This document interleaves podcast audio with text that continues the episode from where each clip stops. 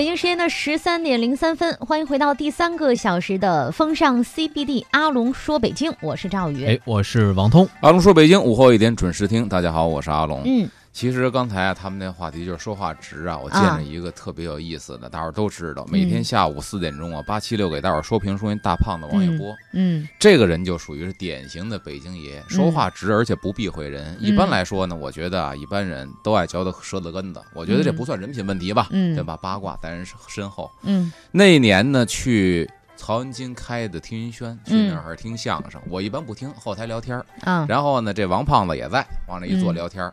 他比我来的晚，那边已经开场了。他进到嗯后台，那边正演出呢，就跟这个班主曹文金说：“你们啊现在台上演出啊，也是一胖子，是谁咱就不说了，反正口碑在相声界一般般。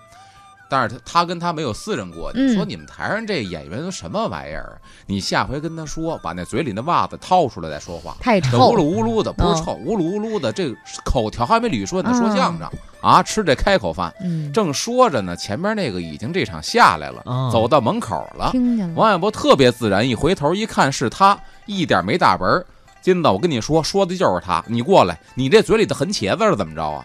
这叫爷们儿。嗯为什么啊我骂你？我是看得起你，因为在嗯相声界里边，这孩子本身就是王小波的后生晚辈，嗯所以说我当面再骂你是我看得起你。嗯你小子要是知恩图报的话，嗯搁在以前你也跪地给我磕头。嗯哎，我不见得说白了，你给我钱我都不见得说你。嗯，我觉得阿龙是说的这个其实就是说，你能不能，如果你真是说话直的话，你当人被人说一样的话，而且你这说话我们直还得是什么呢？嗯您得有水平，对吧？如果你水平不如他，说白了你叫嫉妒他，嗯你就，那是另外嚼人一回事儿。对，但是嗯人水平确实在这儿，你说他，嗯说白了，让你你小子要有心的话呢，嗯，你就应该把这话听进去，往后对你是有用的。是哎没错，咱们呢今天说一话题，啊其实这个话题呢应该是搁在明天说，但怎奈何明天咱没节目，啊明天呢是农历的九月十五号，嗯。就是淮南王刘安的生日。嗯，这刘安到底何许人也呢？这个汉高祖刘邦的孙子，嗯。然后呢，这个汉武帝的皇叔。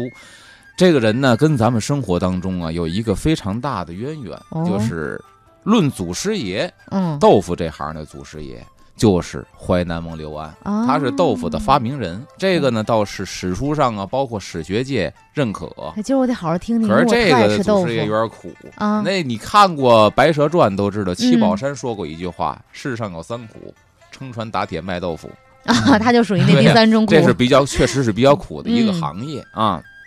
那么说到这个刘安，咱们先介绍介绍这个人啊。淮南王刘安呢，汉朝人，嗯。父亲呢是淮南厉王，在嗯。汉文帝的时候因为谋反被废除王位了，嗯，然后流放蜀地，就流放到四川这一带了。途中呢，在囚车当中，嗯。这人还算是比较有这个气节，等于是绝食而死。嗯。但是因为他毕竟是一家子，说白了都是一个姓氏下来的，嗯。都是叔叔大爷这层关系，所以呢，这个汉文帝呢就比较可怜他，嗯然后呢就封他这个四个儿子呀，都给封了王位了。嗯其中这个淮南王刘安，他为什么淮南王呢？他爹是淮南厉王，说白了，四个儿子里呢，让这个刘安就继承了他父亲的这个位置，然后呢，嗯把这四个儿子算是给优待了吧。哦啊。那么刘安呢，这个人，如果用现代话来形容的话，嗯特别像这个最近热播那《琅琊榜》住在山上那哥们儿，为什么呢就是？胡什么来这着？我记不住那名儿，我知道你说那人。山上琅琊阁吗，琅琊榜琅琊榜啊，胡歌。胡歌，胡歌演的那个，啊胡歌，你是说啊。生活当中像他，还是说戏里像他？呃，戏里头。啊？戏里头。像他戏里说这个刘安呢，啊。史书记载这个人生平好读书古琴。嗯，你像这个人呢，胡歌演那个角色也是在山里边闲云野鹤啊，住在半山腰，过着神仙般的生活，每天也是弹弹琴。那么其实说白了，这个人呢，因为父亲的这一场劫难，嗯就有点与世无争的样子对吧？然后呢，不喜游猎，不太喜欢打猎。嗯那换句话说呢，不太喜欢这种武巴超的东西，嗯喜欢文雅的东西，嗯有治国安邦之才。你看更像。嗯因为胡歌在这个《琅琊榜》演的这个角色呢，是就是有治国安邦之才，但是呢，又是超然物外。是好多国家的统治者啊要请他下山帮助治理国家，嗯他全都不允。就说白了，他过惯了这种生活了。嗯这人有治国安邦之才，嗯然后著书立说，求贤若渴。嗯，哎，他也是胡歌在那里边演的呢，也是有那么几个知己之人，都是世外高人，对，求贤若渴。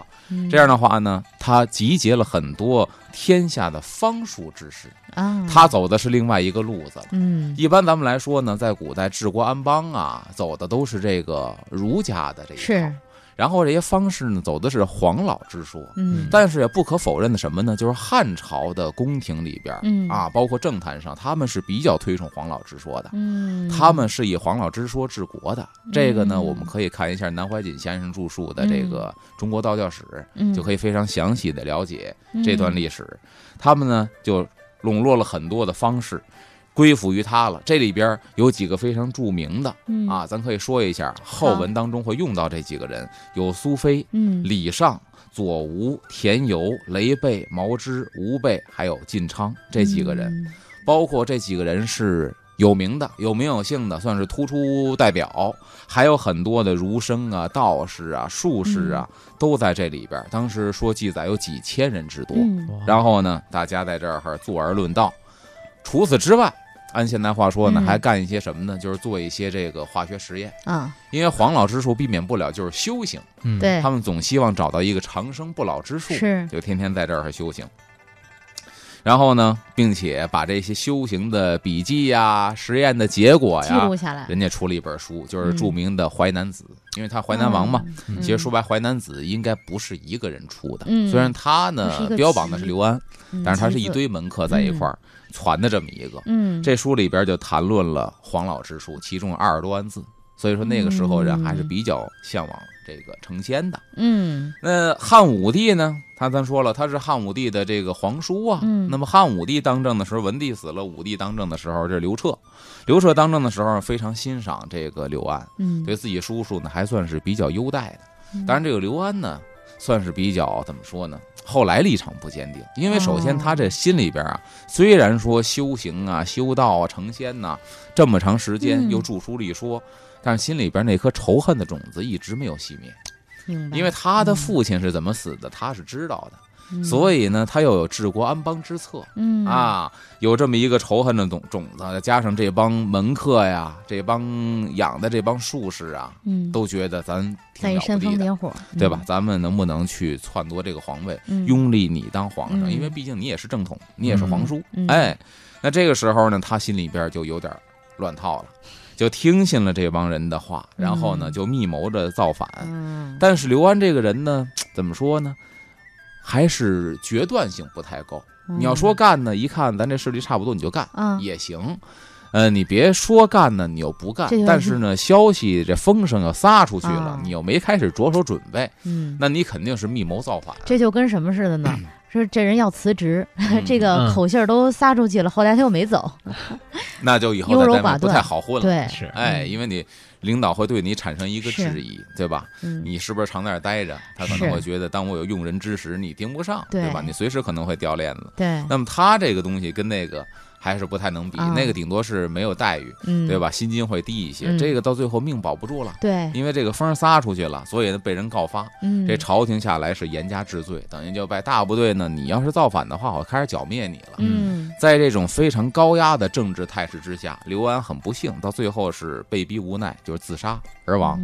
所以说这一辈子呢，也不算是太顺的这么一个人，死的也比较凄惨。嗯那咱说到这个刘安被供奉为豆腐行业的祖师爷，对吧？嗯因为这个刘安呢招了很多的术士，嗯这个术士呢他们在炼丹的过程当中，这炼丹丹药是要去烧的啊，这个毋庸置疑。嗯但是呢，炼丹不光是有丹药，它还会有一些呢，就是所谓的圣水这一类的哦，东西。圣水，咱们讲这谁的时候呢？讲这个红丸案，嗯，就是朱常洛在位是最短的一个皇上，嗯明朝的皇上，他在位是一个月，就是嗯。八月初一登基，九月初一就死了。嗯，但是他的死呢有很多的原因，第一呢就是他上一辈他的父亲有一个非常宠爱的妃子，嗯，但不是朱常洛的亲妈，这个女人就想一手掌握这个皇子，嗯。往后你登基呢我就当老太后，嗯，然后呢没掌握好，就想把他给加害于他。当他当太子的时候呢，就派一个人呢去宫里边暗杀他，嗯。但带的不是刀，带的是棍子，嗯，所以这在明朝里边是一个疑案，叫停机案。因因为逮到这个人，这人疯疯癫癫，说自己是疯子。后来经过这个严刑逼供，发现是这个妃子派来的。嗯，这一下没死呢，后来当政了。当政之后呢，这皇上本身身体弱，怎么办呢？然后就开始呢给他进献美女，进献好多美女呢，掏空这个皇上，嗯又派自己贴身的这个这个医生呢，宫廷里边这个太医啊，给这个这个皇上看病朱常洛，结果嗯开了一副药，明史记载一天拉了四十多泡。哇，然后这人家拉了好几天就不行了，到最后又派了一个所谓的术士去给这个朱常洛献了一粒红丹，吃完这个红丹之后啊，说白了回光返照，有精神了。嗯，吃完第二粒，当天晚上就死了。这是明朝历史上命最短的一个皇上嗯朱常洛。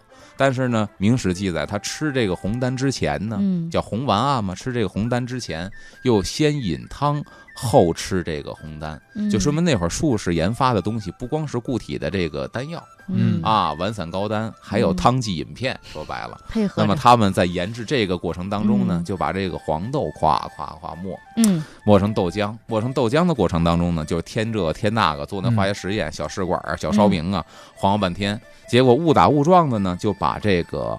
熬好的豆浆点进了盐卤，嗯，也有人说是点进了石膏，嗯。结果就形成了一个凝固的状态。嗯。凝固状态一出来之后呢，起初是没人敢尝，是，后来呢说这八个人当中一个叫田油的，刚才说到这八个人，这田油呢壮着胆子尝了一碗，啊。味道极其的鲜美，而且非常的爽滑。你想嗯那就是嫩豆腐呀，对。南豆腐嗯。非常的爽滑，吃完之后神清气爽，而且还败心火。嗯，哎，过了很长时间一点事儿没有，大家纷纷来尝，说这个东西特别的好。嗯这一定是可以延年益寿的，就把这个东西流传下来。因为他们做实验误打误撞，所以形成了豆腐。嗯，那么，这个史学界或者餐饮界就把这个豆腐的祖师爷就定为刘安刘安，嗯当年在这个地方发明的豆腐。嗯当然，豆腐在什么地方发明的？刚才说了，这帮人嗯鼓捣出来的，在什么地方发明的？嗯这地方也特别的有名儿。咱们下节回来再跟大家分享。好，我们先关注一段交通路况，稍后继续听阿龙给我们讲。欢迎回来，风尚 CBD 正在直播当中，我是赵宇。哎，我是王通。大家好，我是阿龙。咱们接着说，刚才说豆腐的发明人，嗯说到刘安了，发明地在哪儿呢？啊其实人家是安徽的特产，这豆腐，嗯。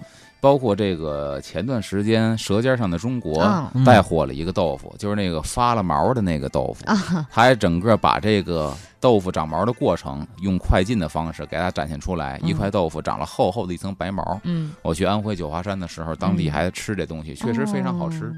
哦。当然，豆腐的这个发源地就在安徽。嗯，八公山，因为刚才嗯讲了，说什么呢？说这个刘安招纳天下的这些个贤人术士啊，嗯其中有八个非常有名的。刚才把名字一一说了，我说后文当中有用，嗯因为呢这八个为代表，八公山其实说的就是这八公。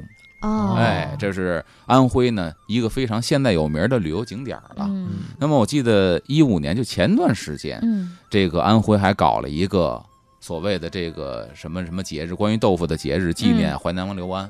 但是人家呢，他走的是阳历，其实呢，明天是九月十五号，嗯。是刘安的生日。嗯，但你要查这个，你上上网一查呢，他是今年阳历九月十五号，啊，就是上个月嗯。搞的这个活动。啊，其实应该是阴历。他可能怕这会儿搞太冷了。呃，其实安徽倒不至于，这个嗯月份的安徽，还包括我去嗯我春节去安徽的时候，基本上也不会特别的冷。嗯啊。那么还有就是，除了豆腐发源在这个地方之外，刚才说的那个嗯非常有名的《淮南子》这本书，嗯它的著作地也是在这个安徽安徽的八公山。嗯这八公山很有意思，有一个非常有名的传说，嗯，就是郦道元著的这个《水经注》里边有一个古文的记载。咱们一边呢看着古文，咱们一边呢来给大家翻译一下。好，这故事很有意思，而且里边有一个什么呢？相当于现在说的这个成语，嗯就是在八公山发源的。嗯他说到呢，北对八公山，山上有淮南王刘安庙。那么这个时候呢，就已经在八公山供奉刘安了。嗯刘安是汉高帝之孙，其实就是刘邦的孙子嗯，厉王长子也，折节下士，笃好儒学。嗯。就是这个人呢，非常的谦逊，广揽天下贤士，笃好儒学。嗯，对于这个孔子的儒家思想呢，理解和学习的很深。嗯。然后养方术之徒数十人，嗯。养了很多的这些个方士嗯，在他的手下，大家一起呢谈论这些个长生不老之术，嗯。有这么几十人，皆为俊逸焉，这很有意思。嗯。俊，咱们可以理解逸，主要说这个字就是这些人呢，都异是灵异的异，哦。异常的异，就是这些人都有一些呀，怎么说就呢？是法术在身上，对对对，异于常人的东西在嗯身上，所以都基本现在来说都是起码算是高人，儿级的哎 大师，养了这么一帮人。嗯这帮人其实说白了还不算什么，啊因为后边他又写到了忽有八公，嗯，就是刚才说的苏菲啊、李尚啊、游田游啊，忽有八公，那是后来加入进来的。嗯忽有八公皆须眉好素，就这八公呢都已经是大白眉毛、大白胡子了哦，啊，一脸的这个这个这个像老神仙一样的。嗯然后呢，一门西见。说白了，他们来了之后呢，这帮门客谁也没见过这样的人，怎么这么像老神仙呢？一看人岁数肯定小不了，没准都已经是老已经是成仙了。然后呢，门者问武王好长生，一看这几个人养的这么好，他为什么说他养的好呢？嗯别看面相是这样的，但是呢，步履轻盈。哦一看养的这么好，说武王好长生，我们家这主子就喜欢长生不老之术。说金先生助衰之术未敢相闻，今天看您这脸都老成这样了，还步履轻盈，爬到山上，气不长出，嗯您是怎么养生有术的呀？后边更可怕的事情发生了，啊说八公闲变成童，就啪一转身的功夫呢，白眉毛白胡子没了，变成小孩了哎，，脸上跟鸡蛋皮儿似的，嗯成小孩了。哎，这一下就把这人给镇住了。然后呢哦，王慎敬之。那么淮南王刘安呢，自己出来一看到这个情景之后呢，他也特别恭敬。哎，这几个老神仙似的人，嗯然后八是这个并能炼金化丹，嗯，就是他们不光会变化之术，他们也会炼丹，并且把这炼丹之术呢交给淮南王刘安，嗯包括这些门客，出入无间，这更玄乎。穿墙而过。对，没有什么东西能阻挡，出入无间，哪儿我这个是我打小就特别喜欢的一种法术，那你说那是王七，那个叫王七学艺，也叫崂山道士。对，对，那这几个老神仙属于是出入无间，嗯然后乃与安登山，嗯，还和这淮南王刘安呢没事儿去爬个山。嗯然后有一回爬山的时候，嗯他们就开始展示了一个非常精异的一个法术，嗯是什么呢？叫埋金于地，白日升仙，就把这个金，这个金呢，咱们可以理解为金子，但我嗯也可以理解为把它是金丹埋于地。然后呢，这帮人歘就白日升仙了。所以白日升仙是一个什么概念呢？这个东西反正都是一些个小说或者古籍当中《记载，新白娘子传奇》里有这么一段，有那种就相当于是红话一样。对，啊。嗯。呃，佛教里边叫红话，嗯。那这个道教里边可能叫升仙，嗯，包括现在有记载的说，这个北京白云观嗯。就是丘处机升仙的地方。哦丘处机的这个这个一退，嗯。说白了肉身，然后呢搁在这个瓮里边，埋在现在这个丘祖殿的这个殿底下，嗯对吧？嗯有一块嗯青石底下。等到后来发现呢，这个地方哦有这个丘处机的真身的这个遗退，嗯，把这缸挖出来，结果发现呢，一打缸盖，一股白烟腾空而起，里边什么也没有，所以后来命名为白云观，这是白云观志里边记载的。嗯那可能这也是一种升仙的表现，是包括嗯老子楼观台升仙，这个人就嗯没了。那么他们说就升仙了，然后余药在气，就说白了，地下呢还留了一些他们炼好的金丹嗯啊。这个时候有福的东西来了，为什么说有福的东西嗯呢？因为他不是有福之人，写的是鸡犬视之者，来了几只鸡几只狗，趴地下就呱唧呱唧把这金丹给舔了。舔完之后呢，俱得上升，野生这几个鸡和狗也升天了。嗯啊，其所生处见识皆现。说白了，嗯这几个老神仙，这八公升仙的地方啊，脚底下把那个大石板或者那个山石啊，都踩出一个坑来，嗯。哦，陷进去了。人马迹存焉，他们上山的时候走的这个路脚印儿存下来了，但是人已经没了。嗯故山即为八公为墓，就是说，嗯因为有这八个老神仙带着刘安升仙了，这个山叫八公山。嗯，你看这个水经注的记载呢，把八公山的由来解释的很清楚。但同时刚才说了，神奇，我一说这个，估计你们也知道了，就是嗯鸡和狗吃完药都升仙了。这个嗯成语，我觉得提示到这步，应该大家都知道，鸡狗都升仙了，也就鸡犬都升仙了。那个成语叫一人得道对嗯鸡犬啊升天升。天，其实他这个嗯意思就是从这个八公山这个这么来的，而来嗯啊，有这么一个成语。这咱说到为什么刘安是豆腐行业的祖师爷，嗯对吧？那么说到这个豆腐行业祖师爷呢，咱们今天也得说说豆腐。嗯这嗯豆腐很有意思，在哎古代啊，甭管是帝王将相、嗯皇宫内院、平民老百姓家里边都会吃这个豆腐。嗯哎，我教你们豆腐的英文吧，豆腐英文叫什么呀？豆腐叫豆腐，这是英文。然后法文呢叫豆腐，俄文呢哎，它真有英文叫 binkerd，binker。对冰可 binkerd，但是这个英文在也可以叫豆腐，在是嗯它在英国的这个豆腐跟中国的豆腐做法和形态一不一样，它是什么样的呢？就是他们是一种改良的。我看嗯老外们在那儿吃的，当然没有我们这种卤水点豆腐，没有这啊种技艺手法了。嗯他们就是我看到的有这种豆腐泡，嗯嗯然后还有炸豆腐，对嗯，最多的就是这种形态。像我们吃那南豆腐，什么卤水点我豆腐，后来我想是都没有什么西餐当中，嗯，吃没有过没好像没见过嗯豆腐，对吧也？是从我们这儿学过去的。哎，嗯，炸豆腐，这豆腐其实特别好，嗯为什么呢？豆腐的性格特别像中国人的性格，嗯不争不抢，嗯但是呢，近朱者赤，近墨者黑，哎跟什么东西炖，它就是什么味儿。它自己本身呢，就不会抢别人的味儿啊，很像中国人的一种性格。嗯，另外一个呢，就是刚才说到，谁都会吃豆腐，比如说嗯这个老百姓。在过年的时候，嗯必有一道菜是豆腐，对因为咱们都说白菜豆腐保平安对啊，这是一穷说法。嗯当然，在科学上是有道理的，但是那会儿老百姓穷，吃不起肉，只能给自己编一心理安慰，嗯白菜豆腐保平安。嗯但确实有医学道理。另外一个呢，有是一个吉祥的寓意，因为豆腐的谐音呢，又和富有音译，对吧？嗯无论是都富还是陡然而富，嗯都是豆腐的谐音。他吃这个呢，他讲了一个吉祥寓意，还是说白了，嗯穷怕了，想发财。那么这个磨豆腐、制豆腐啊，刚才说了，这个可以什么呢？这个清热、嗯散血、嗯宽中益气，包括有些这个怎么说偏方嗯啊，这个豆腐不光是内服，还能够外敷呢。嗯，啊，比如说你这个身上有一些淤青，比如说拿什么豆腐外敷啊？就是盒装的豆腐切成片儿，黑眼圈儿。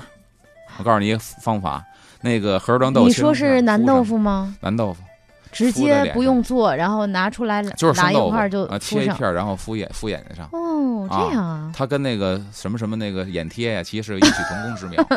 你这一句话眼贴都没人。而且它还纯天然的，嗯石膏点的豆腐本身就是寒凉的，寒凉的东西它特别散血，特别清热。你知道这么砸人生意吗？我真的是买盒豆腐，买什么贵眼贴啊？人 家包括你身上磕了青一块紫一块的，哦你不用买药膏它有一些管用，你知道吗？哎行，回去试试啊。它有一些。用，但是豆豆腐呢，咱也得说，就是它呢属于是高嘌呤的食物，嗯，所以咱们这个痛风的、嗯尿酸高的，咱们少吃这个豆腐。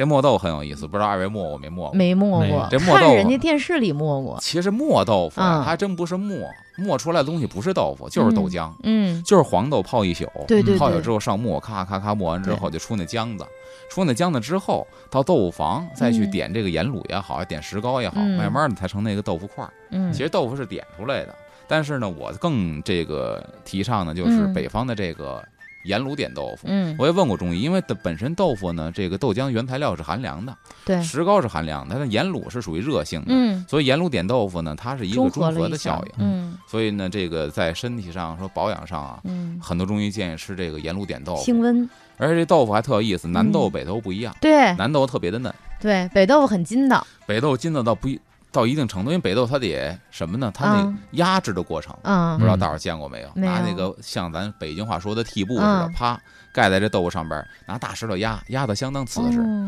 以至于我们去东北拍片儿的时候，东北卖那老豆腐，那叫瓷实。都说马眼拴豆腐提不起来，有句俗话，啊就是拿蚂蚁巴拴豆腐，肯定一跌来的话呢，这豆腐两半儿了，散了，对吧？它嗯压强太大，那个蚂蚁巴太细。但是在东北不这样，东北卖豆腐不拿秤盘子，啊，有那老豆腐啪啪切成块儿，你要多少？它就一秤钩子，这秤钩子啊直接捅到豆腐里，勾着豆腐那儿摇，那豆腐不带的散的，真的。拿秤钩子勾豆腐，这也太，筋道，这 那是老豆腐，非常的棒。这变成肉了，快，有点那意思，口感特别的好啊。反正就在东北见过，在东北吃过，它叫什么豆腐？就是东北老豆腐。东北老豆腐，而且他那儿卖豆腐的哦就是，我们记得是下午，那哥们儿嗯就推一个自行车，嗯后边大碗子，沿街叫卖，就是沿街叫卖。嗯，哎，那豆腐相当的棒，自己家磨的听着不错哎，非常的好。嗯啊，这说的豆腐，然后呢还有一个豆浆。嗯，这豆浆是豆腐的，咱们可以说豆浆是豆腐的前半生，对，没点之前是豆浆，对，这东西也特别的好，嗯，对？吧？咱在北京的这个早点里边，那会儿都讲究豆浆，豆浆，哎，一碗豆浆浆俩油条，油条哎，嗯。管这叫浆子。嗯，而且呢，我还查了一下这个医书里边也嗯。说是清咽去腻、泻热下气，嗯非常的富于滋养。嗯。女同胞多喝一点儿，嗯。这肌肤美容养颜的。你看阿龙在这节目当中给我们推荐的都是少花钱，然后达到最大功效，什么高级化妆品都不用啊，然后就得罪好多商家，怪不得到什么今天眼膜儿都没广告什么。都 不用买，我们都 然后呢，说这个早上起来啊，这个用姜子冲鸡蛋，嗯就是拿豆浆冲这个鸡蛋，嗯咱也可以煮，给它熬熟了，加白糖饮用。这个医书写可以宁咳补血，那哦对于这个秋天的秋哎燥、咳嗽。啊，我们之前一直用那个热牛奶冲鸡蛋，也就是其实用豆浆冲鸡蛋更有好的功效。，对对，也可以，对，嗯，所以这是都是这个吃法。后边呢，咱说的豆浆和豆腐了，嗯。咱下一时段回来说几个什么呢？说几个这个豆腐制品，可以，说一说出来是鼎鼎的大名，嗯什么霉豆腐啊、臭豆腐啊、好，杏仁豆腐啊、豆腐脑啊，都是我咱回来再一一的跟大伙儿说。好嘞，稍事休息，马上回来。风尚 CBD 正在直播当中，欢迎回来，我是赵宇。哎，我是王通，大家好，我是阿龙啊。嗯明天是这个淮南王刘安的生日，所以咱哎今天呢是这个纪念淮南王淮南王，然后呢说豆腐 啊。对刚才呢说豆腐的由来，也说到八公山呢，嗯刘安怎么发明豆腐。下边呢咱说一些什么呢？有名的豆腐，嗯先说就是湖南菜里边的霉豆腐。霉豆腐，这霉豆腐有名啊，嗯还得归功于一个领袖毛主席。嗯毛主席吃饭三样不能少：嗯毛竹筷子、霉豆腐，然后还有就是红烧肉红。烧肉，嗯，这是最有名的，他的餐桌上。但红烧肉那是不能够常吃。那会儿毛主席说打了一个胜仗，问警卫员是：“吧我吃完红烧肉行不行啊？嗯是不是很过分呐？”嗯都这样。警卫员说：“您打这大胜仗，吃完这个红烧肉要求太低了，嗯，这不能常吃。”但是呢，主席的餐桌上辣子和这霉豆腐哎，是必须得有的小菜儿。对，说的霉豆腐呢，他是一个布依族的小伙儿，嗯是一光棍儿，叫阿岑，嗯，山字头底一个金。嗯是他发明的。一个光棍小伙子，自己呢吃饱了，全家不饿，嗯但是呢，他得挣钱谋生。嗯他有一门手艺，就是磨豆腐的手艺嗯。豆腐做的相当的不错，每天到集市上去卖。然后呢，这个卖不完的呢，自己日子很清贫，就是自己也吃自己做的豆腐。嗯嗯，有一天呢，在家里边也是清粥小菜，没什么大餐，自己在那吃豆腐呢。一边吃饭，吃晚饭的时候呢，他的一个同伴就来了，就招呼他出去，出去干点什么事儿。嗯这个因为是传说嘛，也没有记载说到底招呼他干什么事儿。这小伙子一看饭吃了一半，这个朋友来招呼他，着急忙慌的要走，怎么办呢？家里边有一盐罐子，嗯就把这几块啊鲜豆腐嗯，给搁在盐罐子里头，把盖儿一盖，说这个可能能保存呢，因为他搁盐里边儿给腌上的话能保存，就走了。但没想到啊，这一出一趟门啊，出去半个多月，将近一个月才回来。然后他回来之后也把这坛子给忘了，把坛子忘了之后呢，突然有一天吃饭的时候又吃豆腐，嗯就想起来了，哎，头一个月好像我也吃豆腐来着，搁盐罐子里了，我得看看盐罐子豆腐怎么样。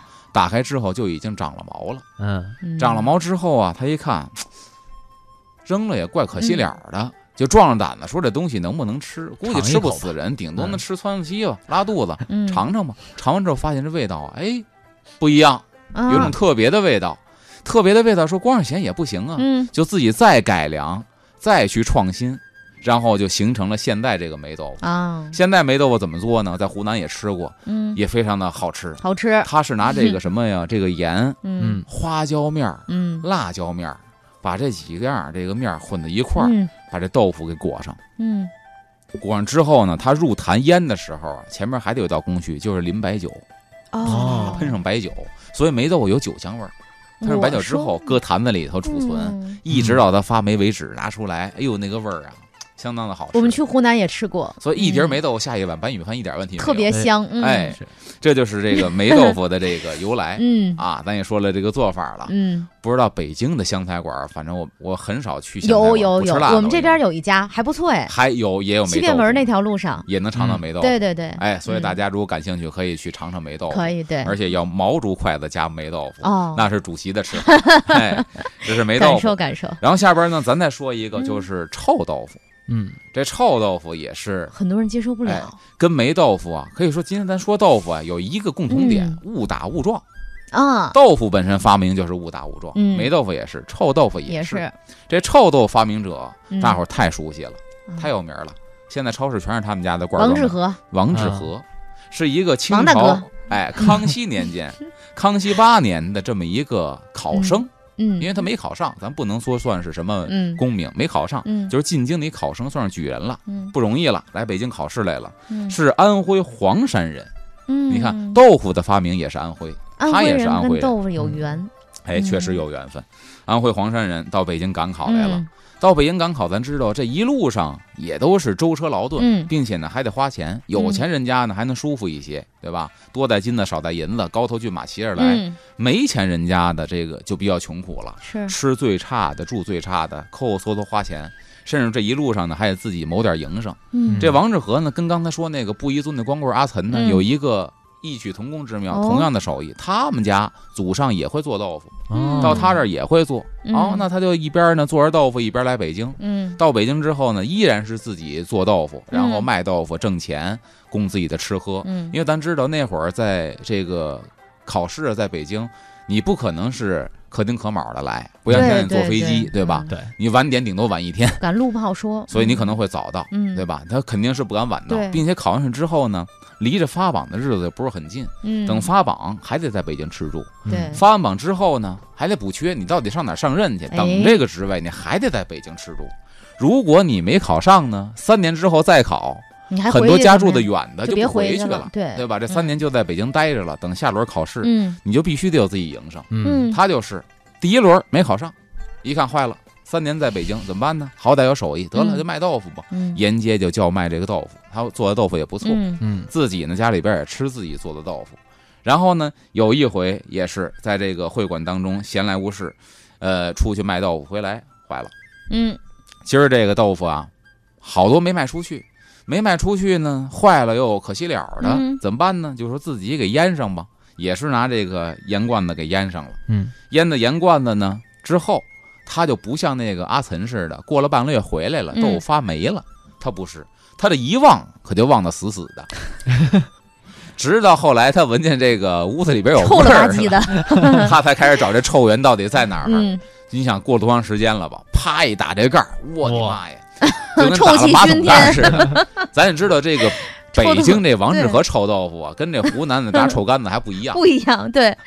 它是屎臭屎臭，它那臭味儿更更着实，对，而且加上那是汤真儿，臭，是。哎呀，那家伙嗯。看着更像啊。是然后赶上又有这呛脑秧子呀，太不是？臭了我就在想啊，刚才这阿岑呐，啊！就仗是仗壮着胆子尝这长毛的豆腐吧，我对还能理解。对，说这豆腐臭成这样，他也能壮着胆子尝一尝，这人勇气真的可嘉，所以我觉得王大哥。和勇气特别的对，臭成这样了，第一个吃这么臭的豆腐的人，这民间传说，他第一个说放在这个罐子里边，嗯这是一种说法；还一个说什么呢？说他放在盐罐子里边之后呢，也朋友家来，呃，朋友来家里边了，啊找他来了，着急忙慌盖坛子之前，一块墙皮就是石灰掉在坛子里了，他也没在意，就扣上了。等里边有盐又有石灰，然后 N 久之后变成臭豆腐了，两种说法都有。嗯那么呢，他这臭豆腐打开盖儿以后，也是我，反正都这个说法啊。嗯王致和确实发明臭豆腐，但是说法你查什么资料都是统一的说法。嗯我也在琢磨刚才赵宇说那问题，嗯，难道是穷疯了吗？对，你说 周然后要㧟一勺像屎一样的东西给自己抹嘴里，这正常人办不出这事儿来？但是王致和就办出了这种嗯正常办不出的事儿，对，拿一筷子就挑一点儿。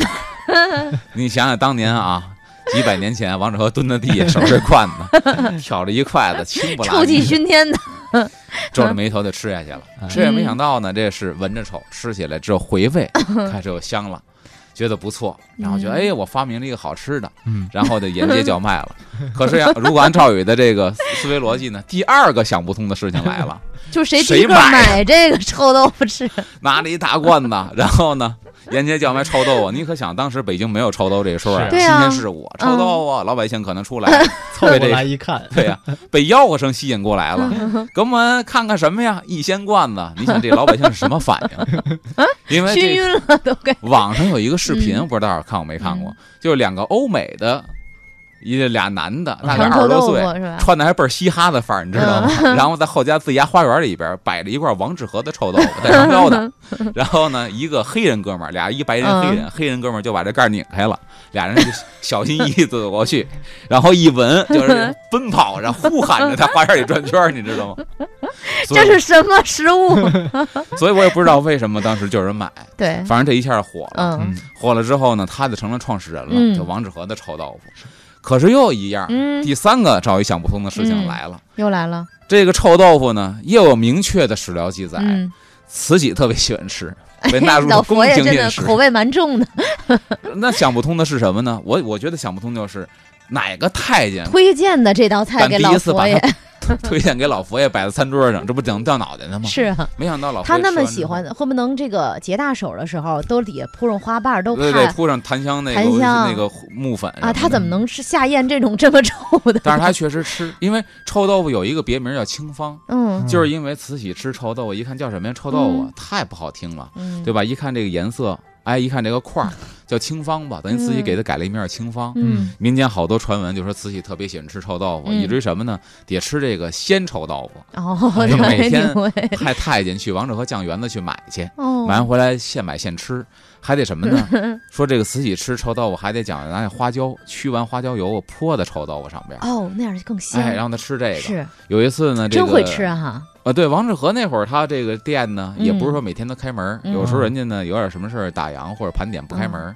又说有一次他已经去了没有，嗯然后就拿那个隔天的臭豆腐，头天的，反正都是臭的，你也尝不出来。又第二天上了这个餐桌了，嗯，当然被慈禧发现了。怎么发现呢？慈禧就觉得可能被骗，于是一次吃饭的时候呢，跟这个好像跟嗯现在这记者暗访似的，学会这一套了，把那花椒粒儿埋在臭豆腐里头了。啊第二天把臭豆夹开一看，里边那花椒粒儿就急了，这是昨儿的。然后太监当时也差点掉脑袋，后来就只好去求这个王致和，嗯就说什么呢？慈禧老佛爷爱吃这口还爱吃当天的，嗯，您就这个受累，您天天开门。他天天都得上直播，他不能录播，但是我觉得呢，这是一个 纯属的民间传说。嗯为什么呀？这臭豆腐压根儿也没当天儿的，啊，哦，对。对呀，它都是腌制出来的。程，对，就是腌制的过程也不可能当天出啊，它不可能是当天的，嗯所以我觉得呢，太监没那么傻，肯定他也会批发买几坛子搁这儿，嗯一天上一块儿，这倒可能，不可能当天去买。嗯，所以这是民间传说，但是慈禧喜欢吃臭豆腐，这倒是有这么一回事儿。嗯然后呢，咱看时间差不多了，下一罐嗯回来，咱再说一个特别有名的豆腐这儿有这个听众说啊呢，我说的时候直咽直咽直咽吐是臭豆腐，您点因为我也爱吃。对。下边说一个也是全国闻名的豆腐，好麻婆豆腐，哎，好吧，我下一时们的回来说广告之后继续听阿龙说。欢迎回来，风尚 CBD，我是赵宇。哎，我是王通，嗯大家好，我是阿龙，咱们今天说豆腐，因为哎明天是淮南王刘安的诞辰。嗯，刚才说到了，说一个全国有名的这个菜就是麻婆腐。豆腐。嗯嗯这麻婆豆腐呢，先说一个非常有意思的故事，嗯什么呢？就是这个这个，当年这个《我爱我家》啊嗯杀青的时候，他拍完的最后一集，嗯然后呢，英达请客，嗯全组人去吃饭，嗯在北京苏州桥往北有这么一个饭馆儿，就是东北风格的，上炕呢就是进屋就上炕，然后全是那纸糊的窗户，里边大窗花儿，去那儿吃饭。这个事情谁给我讲的呢？就是梁天给我讲的，嗯梁叔，他给我讲这事儿说什么呢？说那天也不是谁请客，反正嗯制片组挺抠。就是大家全做齐了，半天就没上正经菜，嗯就是这个来个小萝卜啊，来个小黄瓜啊，啊来个生菜啊，蘸酱啊，就嗯半天没上正经菜。嗯，但是酒上来了，酒上来了不能不喝呀，这就是凉菜喝酒，嗯等于是大伙儿都已经喝晕了，这热菜呀也没上来几个，嗯，所以大伙儿就在这儿一边吃凉菜一边喝，喝到最后，他说谁不行呢？杨立新不行了，啊呱唧趴在那桌子上睡着了，因为他是上炕的嘛，盘腿上炕嗯就卧那儿睡着了。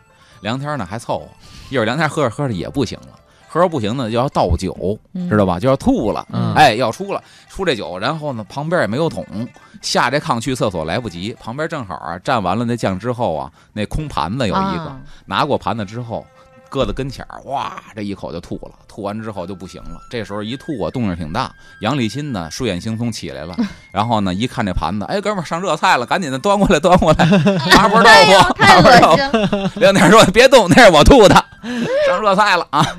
这嗯是这么一个麻婆豆腐的故事，这是真的啊，这是真的。嗯刚才咱说这真说这麻婆豆腐是嗯清朝同治元年啊，嗯这个发明的。当时呢说那个成都外头嗯。有一个万福桥。你终于不是安徽人发明了啊，这是成都的嗯，它是成都名师嘛。嗯。这个万福桥呢，说白了就是成都以前的护城河吧，嗯。就是护城河上这么一个桥。这桥呢挺宽，是一个木桥，并且桥两边呢有好多这个买卖商户搭棚子的，嗯。就好像咱看的《清明上河图》那嗯大拱桥上头，两边桥上面也有做买卖的。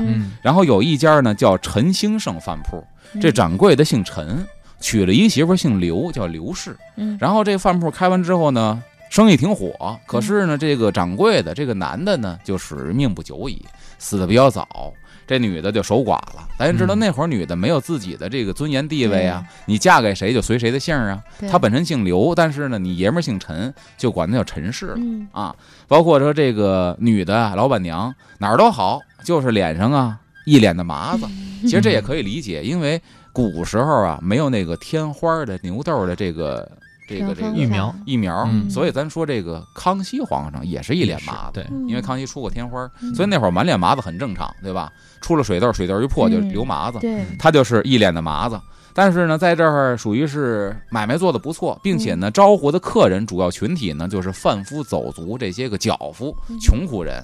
他们来了之后呢，有的是在这儿吃饭，有的连饭都吃不起，自己弄点油，弄点这个肉，弄点豆腐，让他给代加工，收一个手工费。嗯说白了，这一锅出来之后呢，就有点像你现在这个四川的锅子一样，哎，吃完之后热热乎乎的，能够补充体力。嗯嗯那么这个陈氏呢，对烹制豆腐有自己一套独特的独门绝技啊，所以这帮贩夫走卒呢来这儿也愿意吃他们家这道名菜嗯，并且这东西呢原料是豆腐，价钱又比较便宜，大家吃得起，做的又好吃。嗯哎，久而久之呢，这豆腐说叫一什么名儿呢？一看这老板娘一脸的麻子啊，说这这这这这这个，那就叫麻婆豆腐吧，等于是麻婆豆腐 由此流传下来。嗯在这个锦城竹枝词呢，嗯就是写的是成都那边竹枝词，就相当于民间的顺口溜。嗯但是这竹枝词呢，北京也有，叫京都竹枝词。嗯这种顺口溜，它里边记载了很多当时的历史的这个信息。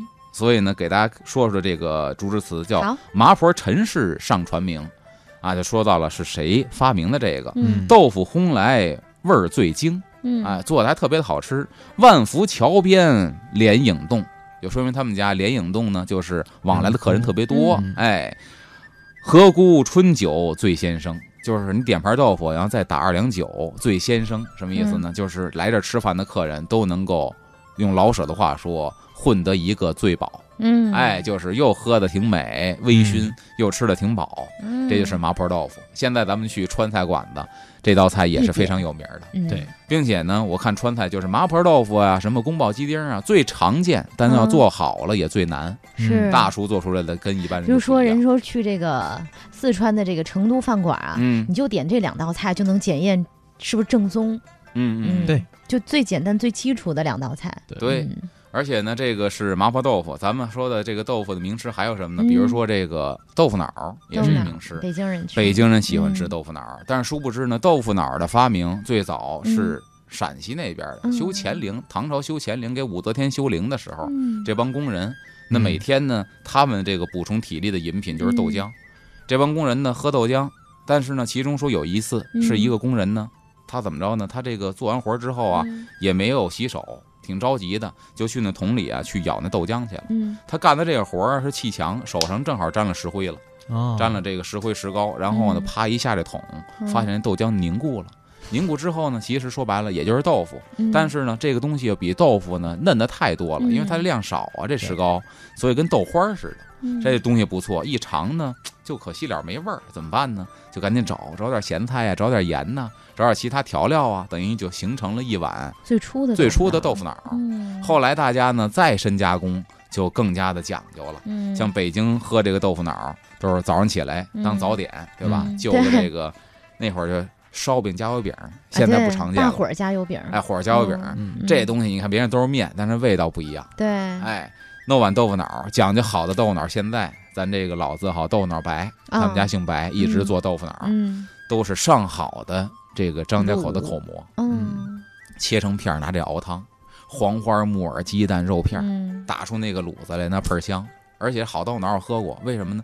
豆腐脑喝和那个打卤面啊，好的有异曲同工之妙。不知道人家怎么做的，咱家吃打卤面啊，或者自己做豆腐脑啊，这卤夸浇在豆腐上喝没问题，喝到最后这卤是泄的，是汤。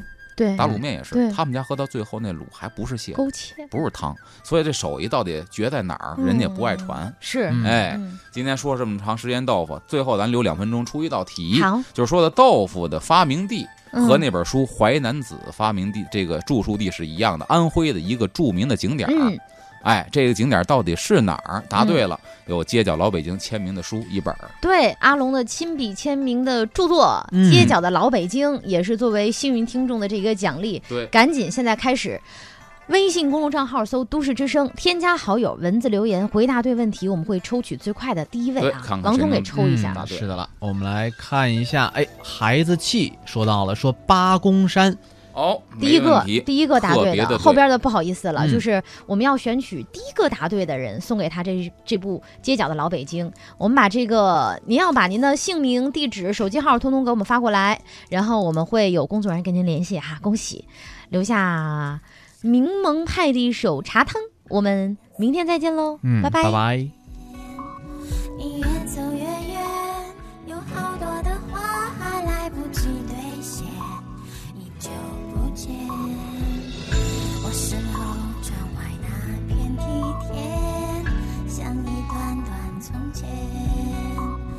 站在茶园，抬头望着天，想象你会在山的那一边。我说再喝一碗我熬的茶汤，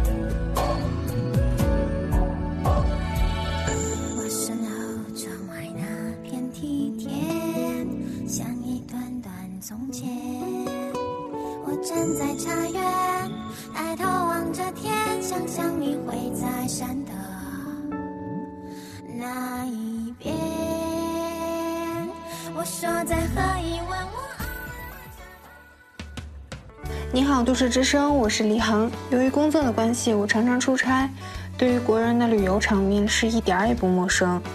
早些年，小红帽、小黄帽一时之间成为了旅行团的代名词。现在可不一样了，各种主题游、私人定制游，以前十人、二十人成一个团，坐着大巴到处跑，现在两个人就能成团，贴身向导随身伴，旅行服务更加贴心，更加便捷。再也不是拍照留念、挥着小旗上大巴，而是更加深入的感受当地文化，得到精神层面的享受。手机上形形色色的旅行软件，想